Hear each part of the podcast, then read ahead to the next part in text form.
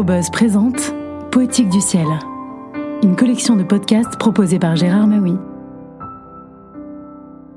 Bonjour, Victor Hugo, Nadar, le poète et l'aéronaute photographe.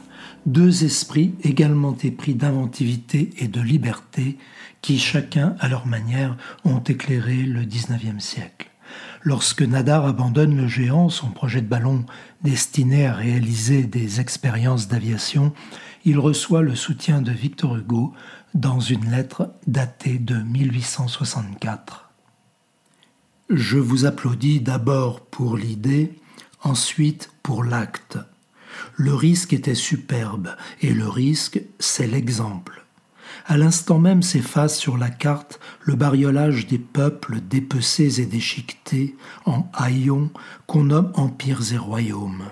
La monde devient bleue comme la mer, comme le ciel. Vous avez l'unité. Unité, c'est harmonie. Unité, c'est liberté. Se mouvoir, là est la difficulté, s'appartenir dans l'air, être arraché du sol comme une feuille morte, est emporté dans un tourbillon, ce n'est pas s'envoler, il s'agit de s'envoler. Comment? Avec des ailes. Que serait-ce donc que cette chose, la navigation aérienne? Je vais vous le dire d'un mot. Ce serait le dénouement. Depuis six mille ans, en effet, l'homme est noué. La vieille coupure violente du nœud gordien, c'est-à-dire la civilisation par la guerre, a été jusqu'ici l'expédient. Expédient bête et misérable.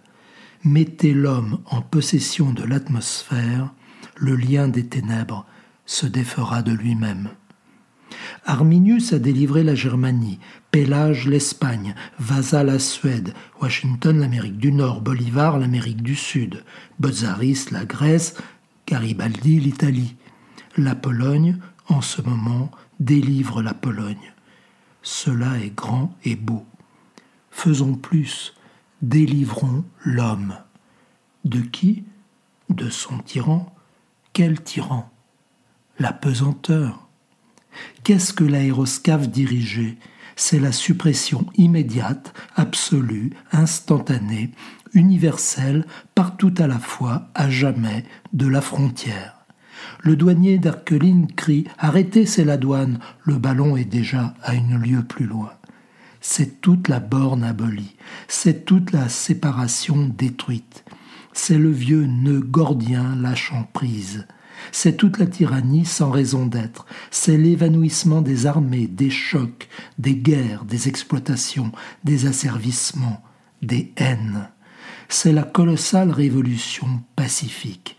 C'est brusquement, soudain, et comme par un coup d'aurore, l'ouverture de la vieille cage des siècles. C'est l'immense mise en liberté du genre humain.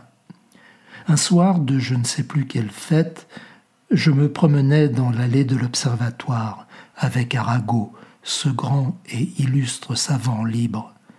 C'était l'été, un ballon qui venait de s'enlever au champ de Mars passa tout à coup dans la nuée au-dessus de nos têtes. Sa rondeur, dorée par le soleil couchant, était majestueuse.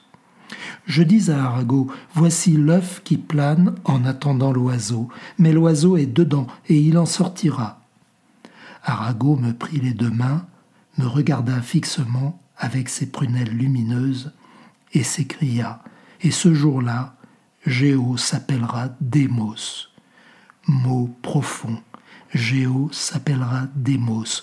Toute la terre sera démocratie. La locomotive jette ses vieilles roues et ses vieilles nageoires. Elle a mieux. L'homme devient oiseau. Et quel oiseau? L'oiseau qui pense. L'aigle plus l'âme. Les quatre vieux éléments des anciens nous appartiennent désormais. L'homme a eu d'abord la terre, puis il a pris l'eau, voilà enfin qu'il saisit l'air. Quant au feu, il est en nous, c'est la pensée. Votre bruit a été bon. Grâce au vacarme qu'a fait le géant, le problème est à cette heure admirablement posé. La solution approche, évidemment.